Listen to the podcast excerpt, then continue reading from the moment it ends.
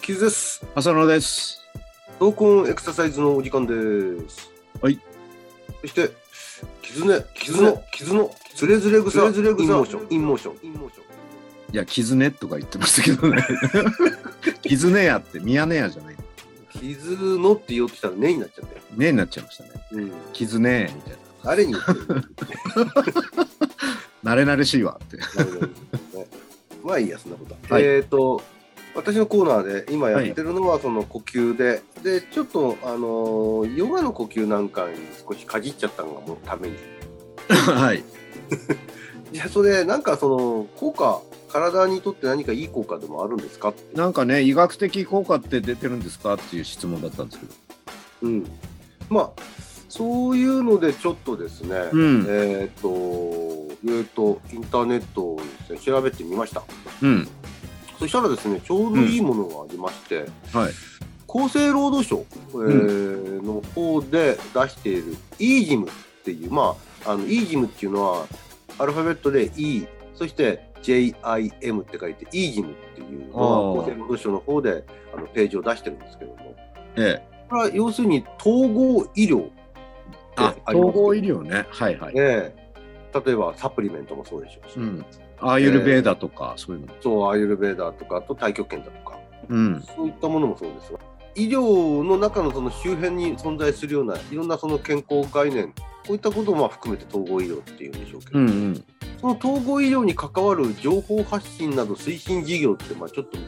難しい名称のあのことを厚生労働省でそういうことやってたんですね、行動そうやってるんです。ね。というところそのあの今言った統合医療に関わる情報発信などの推進事業の中にですねうんこ。のヨガのうん。領域にどういった研究論文があるかっていうのをちゃんと出してるんですよね。ほうほしかも全部の研究論文出してたら大変なことになっちゃうんで、う。うん。ある程度のそのエビデンスいわゆる、えー根拠を持っている、うんあの論文を一応厚生労働省の方でこう紹介してくれてるある程度、まっとうな、その、プログラムじゃないけど、この、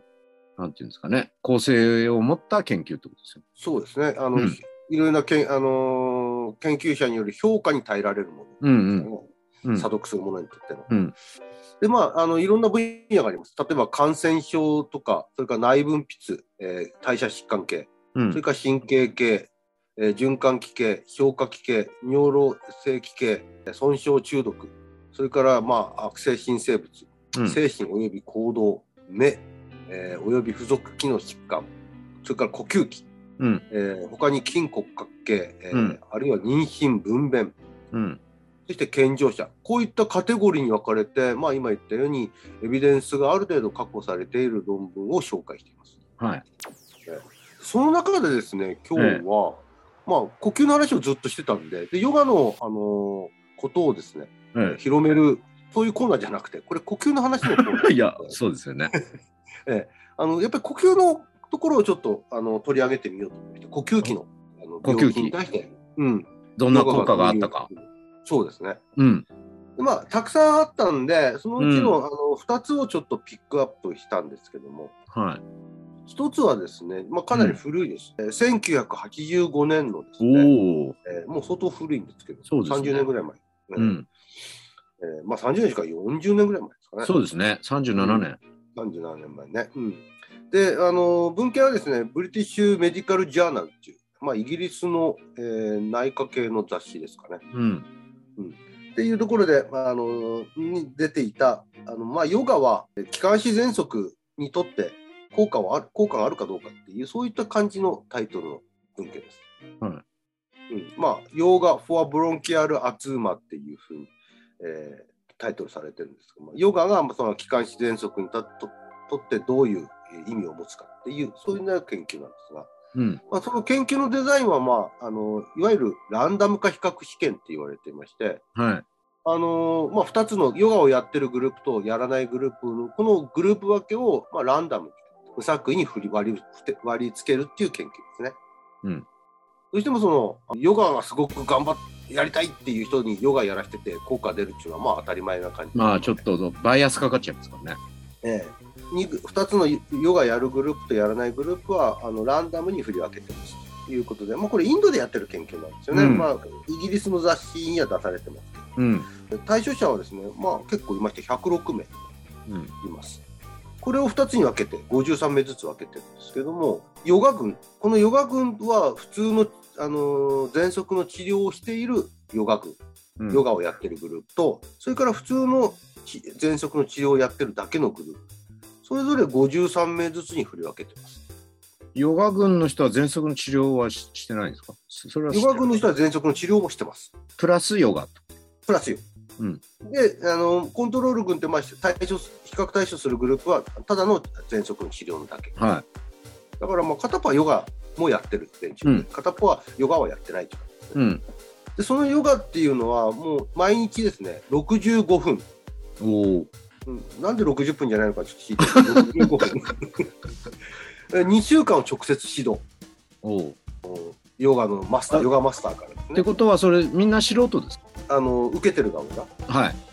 うんまあ、素人かどうか分かりませんが、少なくともランダムに振り分け分けられててあの、かつてヨガの指導を受けたことはない人たち。そこまではここの本当にあのアブストラクトの中には書いてないですね、あーヨガ経験についても、まあでもランダムにしてると。ランダムにですね。うん。だからもしかしたら通常治療群の方にもヨガ経験者がいるかもしれない。うんうんまあ、それでそのランダムにあのヨガ群では1日65分を2週間直接指導されて、はいその後もまあ54ヶ月、まあ、4年半です、54ヶ月。この4年半、えーあのまあ、自分で自宅でやるっていうような感じだと思いますけど、うん。うん。そういったそのヨガをつ継続してやっていくと。うん。まあ、ただずっと自宅であの 4, 4年半もほったらかしでやってるとおかしくないあのずれても来ちゃうので半年ごとにそのまたヨガマスターがフォローアップしてくれるああ、はいはい。っていうような感じですね。であのコントロールグはそういったヨガをやらないっていうことでこの2つのグループを、えーまあ、比較対処した時にあの結果として、まあ、あの発作の回数だとかえー喘息の症だとか、まあ、薬をどれだけ使うかとかあとそのピークフロー呼吸量ですねこういったものを毎週54ヶ月間ですね毎週測定してます。うん。まあ、結果なんですが介入の前と比べると、まあ、そのこの研究が始まる前と比べると、まあ、54ヶ月後にはですね発作1週間あたりの発作の回数それから薬を使う程度こういったものがですねヨガをやった群では、えー非常によく、えーなったとうん。発作回数が減って、えー薬治療スコアというのが改善されたというような結果が出ていますそ。れは統計的に優位に出たってことですかそう、統計的に優位に出たみたいですね。まあ、あの細かく言うと、たくさんちょっと他のデータもあるんですが、あの一番、えーはっきりと出ているのは、この2つのところが、えーはっきりと差が出たという感じです。でまあ、そういった意味で、あのヨガ群はですね発作も減るし、えー薬による治療の成果も上がりやすいというようなことが、まあ、証明されたという形になってます。うん。でこのヨガ群ですが、何やってるかというと、うん。まあ、呼吸訓練、ブリージングエクササイズ。うんそ。れからちょっとにやかにピンとこないかもしれないですけど、太陽礼拝、ああ、はいはい。はいえうん。ーあそれから、えー、と瞑想、瞑想。それから信仰、信仰信仰です。何を信仰する宗教の信仰の信仰、ヨガと何いうものの。ああ、のヨガは一種の信あの宗教的な捉え方なんだ。そうなんですね。だからそういった信仰の講義もあるみたいですね。そうそれも含めた65分。うーん。それと、えー、と浄化法といって、まあ、各週ごとにですね、えー鼻と胃を洗浄するって書いてある。それはヨガ群だけうん、これヨガ群、ヨガの内容です。おう。だからヨガっていうのはその呼吸法だけじゃなくてうん。こんな今言ったいろんなものが まあ、いろんなものありますね。でまあそれをやって結果あの4年半後にはヨガ群がえー発作も減るしあの薬に対するまあ反応性も良くなってるうん。というような感じの結論が出ました。うん。まあヨガいいんだろうなっていう感じになるんですがうん。ところがですね、えーもう一つここの今言った厚生省のあのヨガの項目のところの呼吸のところの、まあ、一番最後に出てくるんですがうん。いろんなその研究論文をこう、まあ、統合的に見て、あ あ、あはるい。程度このあの確証のあるものをピックアップしてそれで本当にヨガっていうものがこう有効だっていう証拠があるのかっていうのを、まあ、見る研究、まあ、いわゆるシステマティックレビューっていう研究なんですけども、あのいろんな研究論文をですね、まあ、あの同じその土俵に上げてうんそ。れぞれのその評価法だとか、えーをある程度その基準をクリアしてるものだけをこう選んでやってるっていうやってこう見比べるという研究手法がありますけども。まあ、いわば再現性のか確認みたいなところもありますよね。そうですねうん。そのあのシステマティックレビューは2011年にあのジャーナル・オブ・アズマ、まあ、全息、ジャーナル・オブ・全息っていうか、全息雑誌ですうね、ん。っていうところで出されているシステマティックレビューで、まあ、ヨガは、えー、喘息に、えーいいと言われてるけど、ん喘息症状緩和すると言われてるけど、うん実。際にはその効果のほどはどうなのか、うんその有効性を見てみましょうっていうシステマティックレビューがあります。うん。システマティックレビューの、えー結論で言うとそのヨガは喘息を緩和すると信じられているけどもそれは確かな証拠によっては支持されない。うん。でまあ、あのちょっと内容の細かいところをしあの少しだけかいつまんで言うとたくさんある文献の中で、まあ、多少とも使えれるものっていうのは、まあ、7個ぐらいしかなかったみたいなんですがうん。その7個の中のうちの、まあ、半分ぐらいは換気量だとか気道の過敏性だとかは、まあ、少し改善させるそういった効果は、まあ、ああると言われてるけど一方でおな半分ぐらいの文献ではそれほどその対象群ヨガをやってるやってない群の対象群だとか他のことをやってる、えー対象群と比べてもそれほど、えーはっきりとした効果を示さなかったというふうにうん半々の感じなんですようん。ということがそのやっぱりまだヨガというもの自体があのヨガの何がその効果があったかどうかっていうのも見比べちゃんと調べられていないし特にその呼吸というところだけをピックアップしてもその部分が果たして本当に呼吸障害にいい効果を表しているとは言い難いというような感じの結論になってます。うん。なんともグレーゾーンまあね。